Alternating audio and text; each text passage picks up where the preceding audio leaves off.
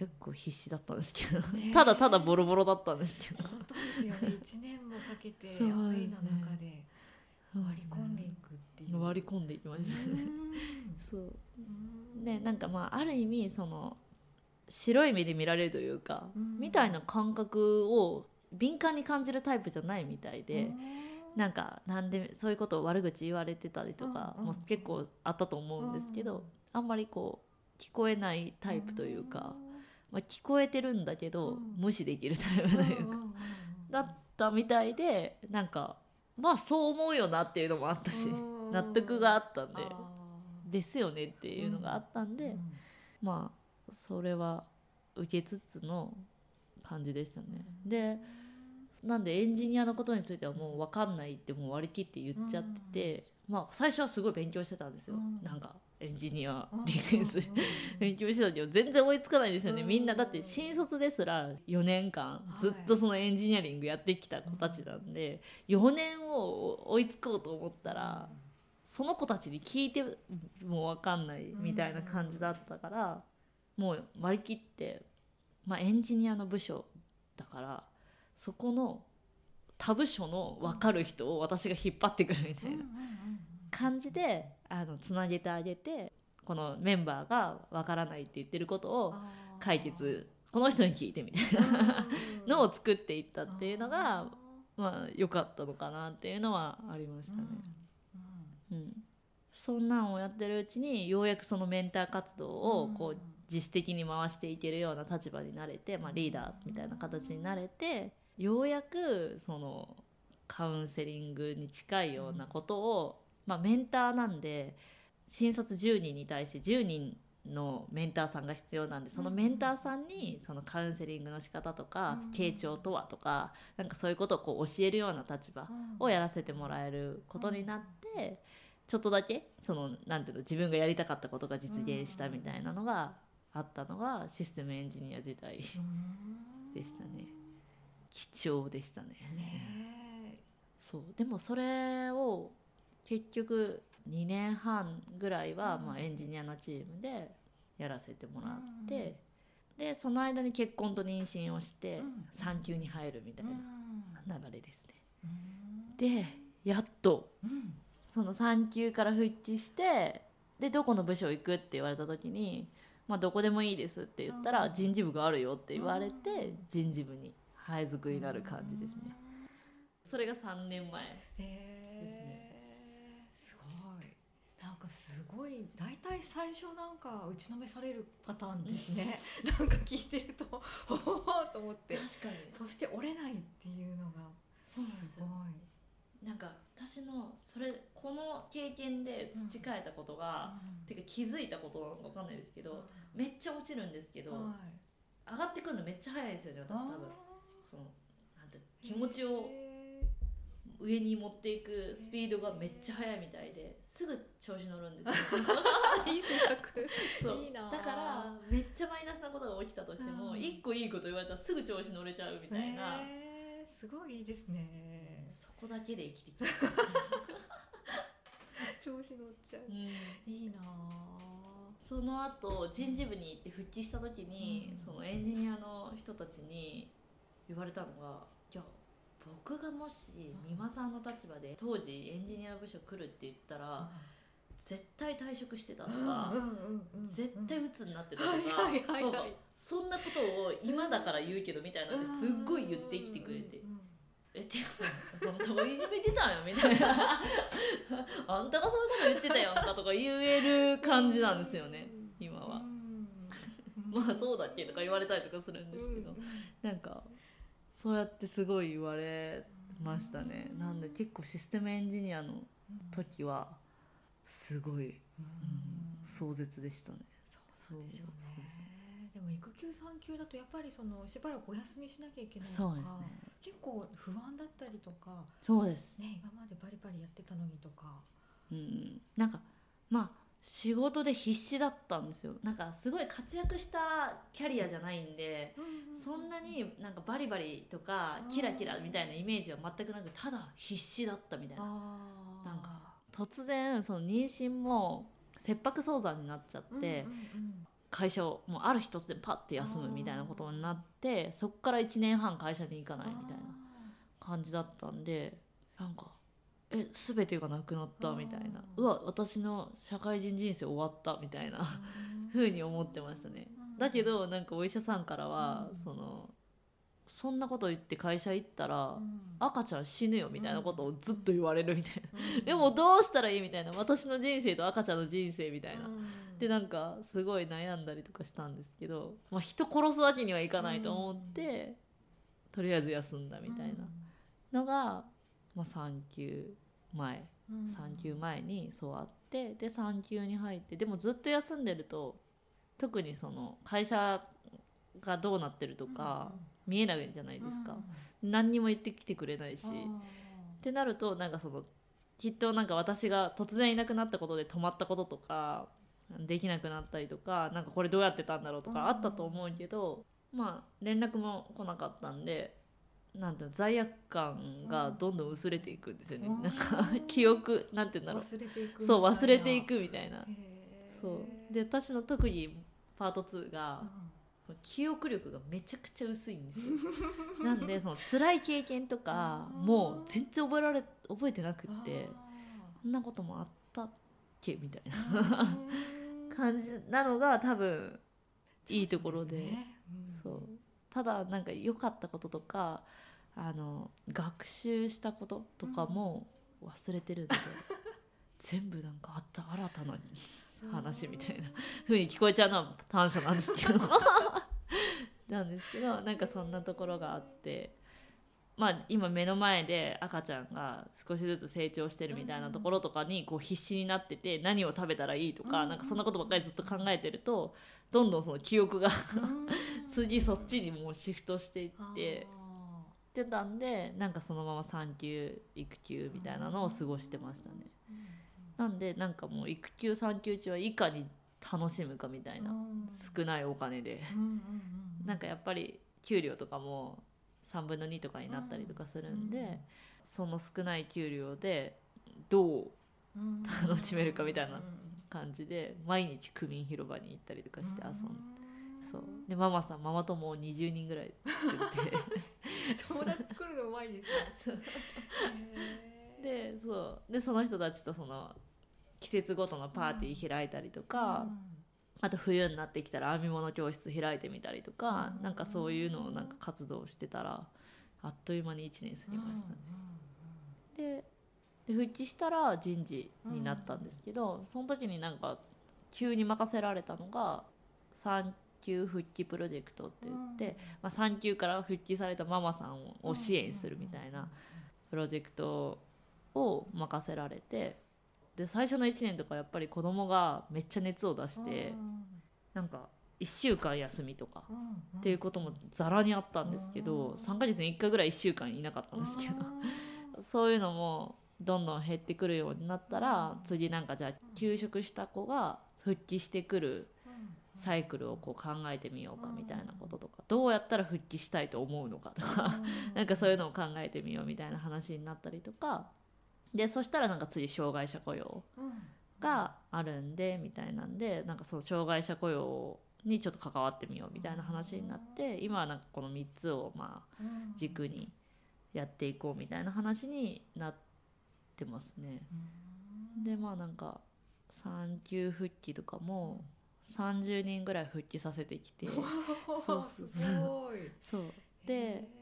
まあ中に3人ぐらいは退職しちゃったんですけど、まあある程度残ってくれているっていうのがまあ実績としてあるので、産休のことだったらその美馬さんに話すればいいんだなっていうのをなんかちょっと社内でも浸透しだしているはあるのかなっていうのが一つで給食も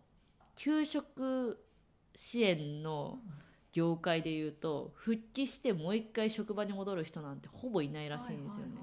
だけどうちの会社だと半分ぐらい復帰してるんですよね。でまあなんか私の作ったフローで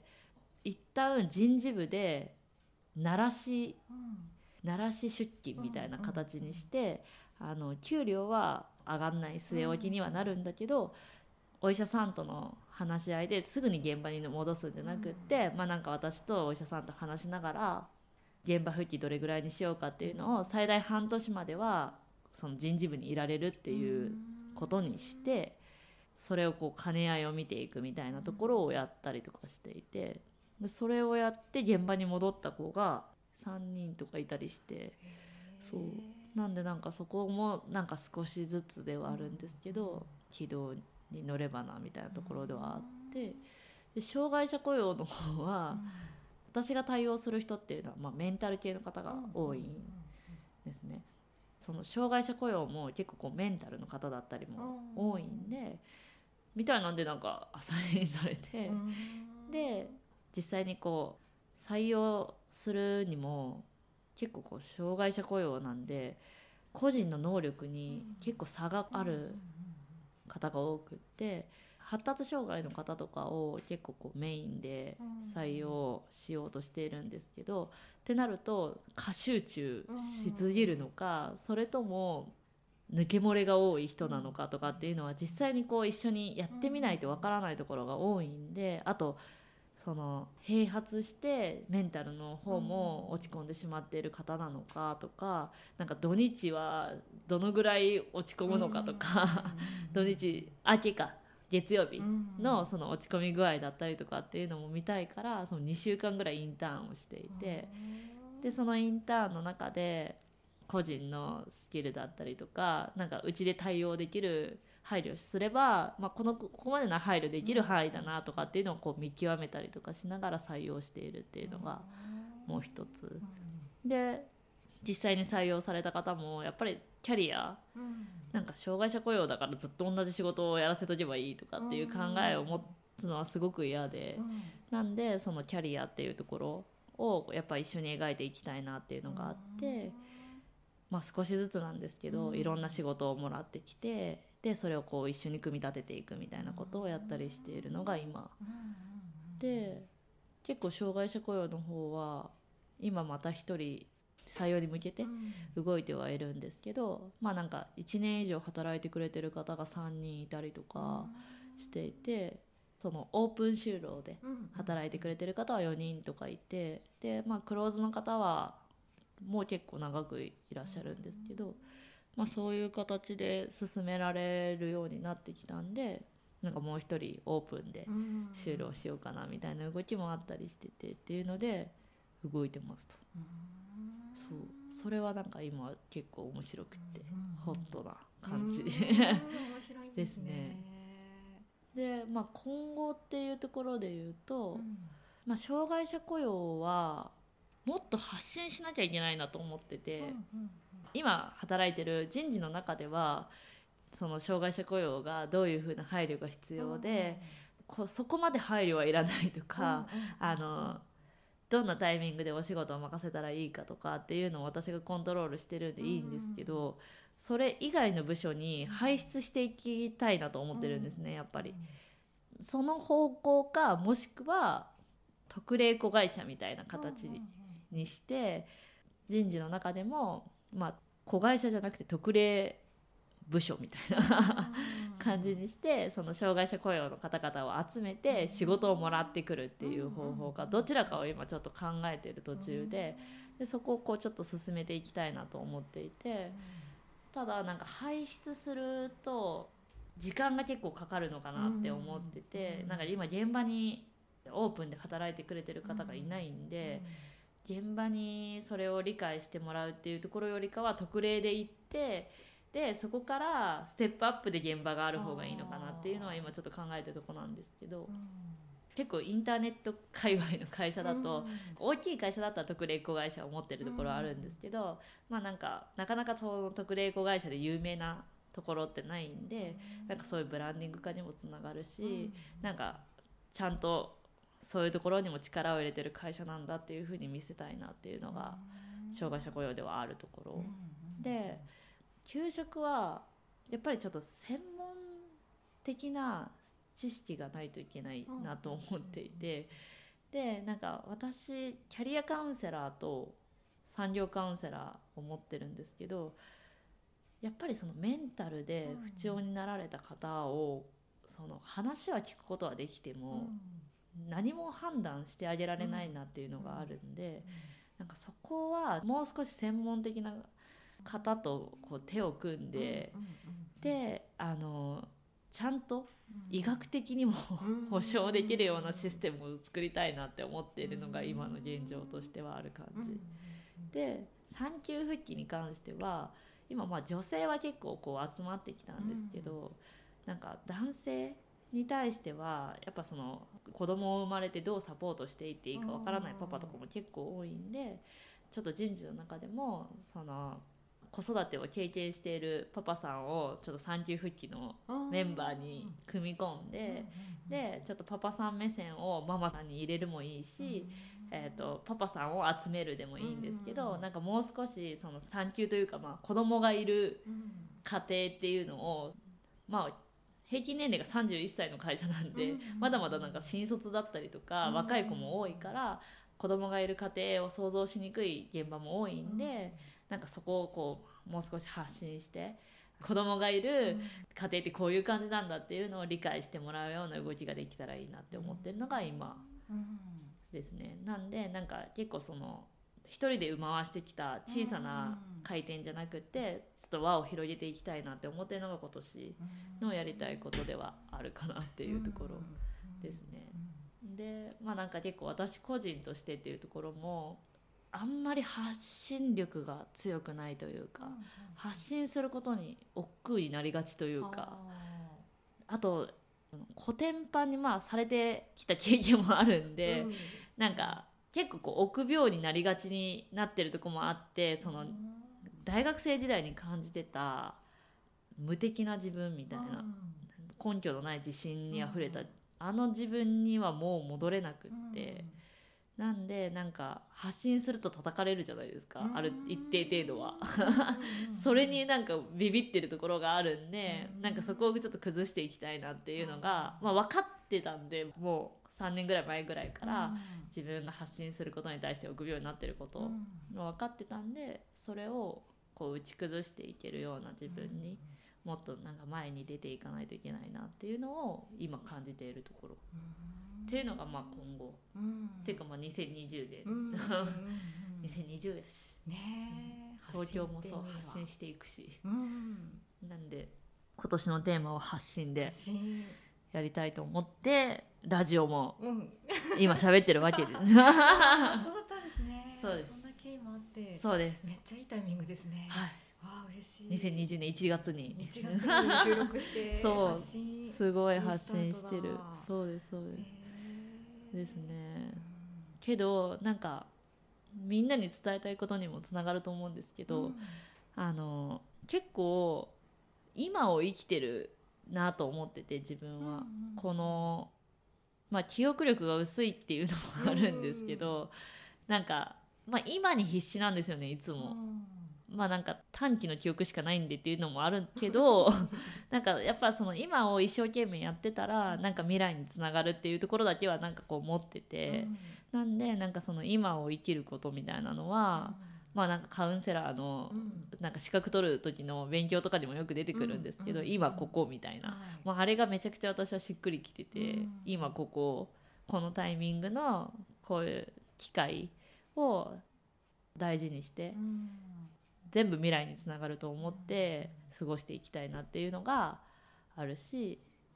みんなにもそうであってほしいなって思う、あとなんか結構自分の人生を自分で決めたいと思ってて何、て言うんだろうな周りがこう言うからとかっていうのを私も周りに影響されることはすごい多いんですけど最終的にその自分で決めたっていうことをすごいこう思うことが多くって特にやめたいとか辛いなと思う時に自分で決めたって思うことがすごい多くってなんかそれが精神的なめちゃくちゃ支えになるんですよね。なんか自分で決めたからやらなきゃいけないっていうのがなんかすごいこう刺さっててそれを支柱にいつも生きてるんで。なんか子供が熱めっちゃ出して、会社に迷惑かけてる時とかもやっぱり自分が子供を産むことを決めたからって思えるし、うん、なんか子供のせいにもしないからそうなると。うん、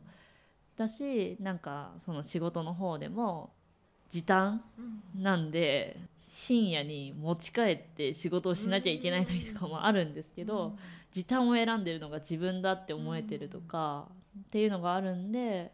そこに何て言うんだろう。そんなに不満がないというか、自分の人生を自分で決めてるっていうふうに思うことがすごい自分の支えになってるから